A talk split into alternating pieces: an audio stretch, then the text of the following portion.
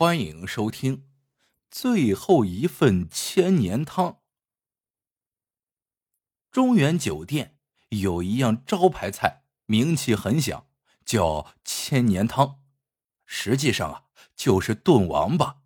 据说这道菜的配方早先还是皇宫里的秘方呢。这一天夜里，将近十二点钟的时候，客人们都散了席，老板正准备打烊。门外突然又走进十来位客人，都是四五十岁的中年人，指明要吃千年汤。老板瞅他们一眼，心里有种怪怪的感觉。一份千年汤几百块，来这儿吃的客人不是有钱的，就是有权的，迎来送往大都是高级轿车，最起码也要坐个面包车什么的。可眼前这十来位都是骑自行车来的，咋看咋不像是能吃起千年汤的主啊？不过有道是生意人不撵上门客，老板略一迟疑，还是微笑着把他们迎进了门。一行人在雅间落座，老板对他们说：“各位来的正巧，今天本店就只剩下最后一只王八了。”大概四五斤重，论斤卖，咱这儿是一百五十块一斤，东西绝对好，就是可能大了点分量重，不知你们看合不合适？这些人中有个头发斑白的，立刻点头说：“就要它了，今儿咱们就是来吃王八的。”个儿越大越好。老板一听，心想：“真是人不可貌相，没准儿这个斑白头还真是个大款呢。”便又递上菜谱，说道：“各位请看看，还要点其他什么菜吗？”“不用了，我们自个儿带着呢。”一行人说着。就像变戏法似的，各自从自己手提袋里掏出酒菜来。老板一看，两只眼睛直了。原来这些人从袋里掏出来的都是些花生米、豆腐干之类的小菜，那酒也是大街上随处可见的一毛辣。老板懵了，这些人算怎么回事啊？直到走出雅间，老板。都没能弄明白。没过多久，酒店门外“吱”的传来一声轿车的刹车声。不一会儿，就走进三个大腹便便的客人来。这三个客人中有一个是县清宫局的局长汪义奇，他是酒店的常客了，所以老板连忙上去打招呼，按老规矩把他们三人请上楼上的包间。刚一落座，汪义奇就对老板说：“一份千年汤，另外配几个拿手菜，再要两瓶茅台。”老板一听愣住了，陪着笑说：“汪局长，真不好意思，您来晚了一步，酒店最后一只王八刚刚被楼下的客人要了去，要不您换点别的。”我这儿有上好的鱼翅，还有。你小子咋这么笨呢？没等老板说完，汪义奇便打断了他的话头。你不会去别的地方再买一只王八来？要不就是借一只也行啊。我这两个朋友可是远道而来，点名要吃千年汤的。你总不会是想让我丢面子吧？被汪一奇这么一说，老板就没了词儿，于是回到前台，一口气打出十几个电话。可也许是时间太晚，他就是没法再要到一只王八。无奈之下，只好小心翼翼的再次陪着笑脸去请汪一奇换菜。汪一奇一听，什么？我局长要一只王八都搞不到，他脸顿时就拉了下来。指着老板的鼻子喝道：“你今天存心和我过不去是不是？你别忘了，以前我当厂长时，哪一年不是在你这儿吃掉十万八万的？你不是说酒店最后一只王八被楼下点了去吗？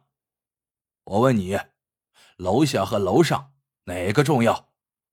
你不会想办法叫他们把王八让出来吗？我可警告你，今天。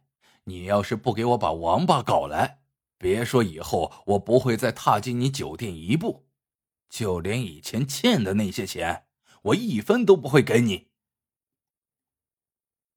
老板吓得大气不敢出，慌忙下楼去找班白头他们商量。但老板心里真是没谱，想起班白头一行人的奇怪举止，他真不知道自己今天是怎么过这个难关。果然不出所料，老板走进班白头他们那个雅间，看到人家正就着自个儿带的下酒菜喝得热闹呢，任凭老板哭丧着脸怎么央求，这些人谁都不同意把王八让出去。班白头对老板说：“你知道我们为啥非要来吃这王八吗？不瞒你说，咱们老哥啊，几个都下岗了。”今儿大家是凑份子来吃散伙宴的呀！大家琢磨着，厂长以前常来这地方吃王八，咱们就不能在分手前也吃上一回？被班白头这么一说，老板真不好意思再说什么了，只好重重的叹了口气，摇着头，一边嘴里自言自语道：“哎，也罢，只是今后啊。”这儿再也留不住汪局长这个大主顾了，一边就转身走出雅间。谁知这时候班白头竟在背后叫住了他：“老板，你说这个汪局长是谁呀？你叫我们把王八让出来，就是让给他的？”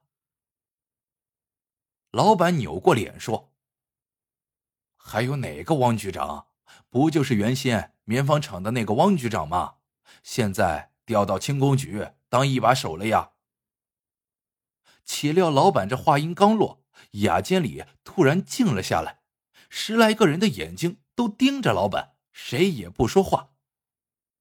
老板吓了一跳：“你们，你们认认识他？”班白头点点头说。岂止是认识？好吧，既然是让给他，那老板。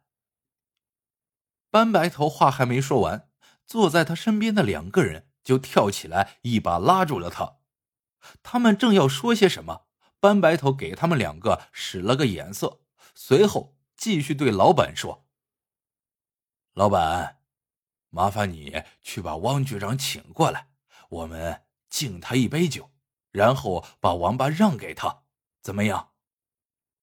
老板当然乐意，于是忙上楼去请汪一奇。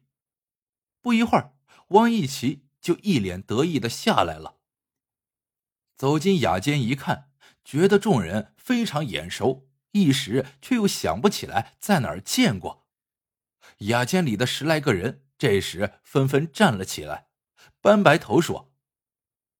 王厂长，哦不，汪局长，您老人家真不认识我们了？我们呀，都是棉纺厂的老职工，是您的老部下呀。看来您啊，真是贵人多忘事啊。说着，他端起一杯酒，走到汪一奇面前。汪一奇觉出气氛不对，转身要走，班白头伸出一只手，一把拉住了他。你，你要干什么？汪一奇的语气显得有些胆怯。班白头微笑着把酒杯举到了汪一奇面前，说道：“不干什么，我只想请您老人家喝杯酒啊，怎么，不肯赏脸吗？”汪一奇吃不准这伙人要干什么，一时愣在那里，不知道这杯酒是喝还是不喝。突然，也不知是班白头故意还是真不小心，他手一晃，杯里的酒全洒在了汪一奇身上。汪一奇气得直哆嗦：“你，你们！”班白头脸一沉，高声道：“怎么，汪局长生气了？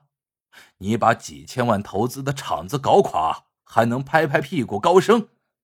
你这么大的人物，连这点度量都没有吗？哼！知道我们为啥一定要吃这个王八吗？告诉你，王八，王八，不就是？”王一加七，你汪一奇吗？大家恨不能把你这个厂长炖了吃才好呢。班白头说完，手一松，汪一奇一个趔趄，连连后退了几步。他吓得话也不敢说，掉头就灰溜溜的逃了出去。从此以后，中原酒店再也见不到了汪一奇的身影。好了，这个故事到这里就结束了。喜欢的小伙伴记得一键三连，也欢迎各位小伙伴在评论区里留言互道晚安。各位小伙伴们，晚安，做个好梦。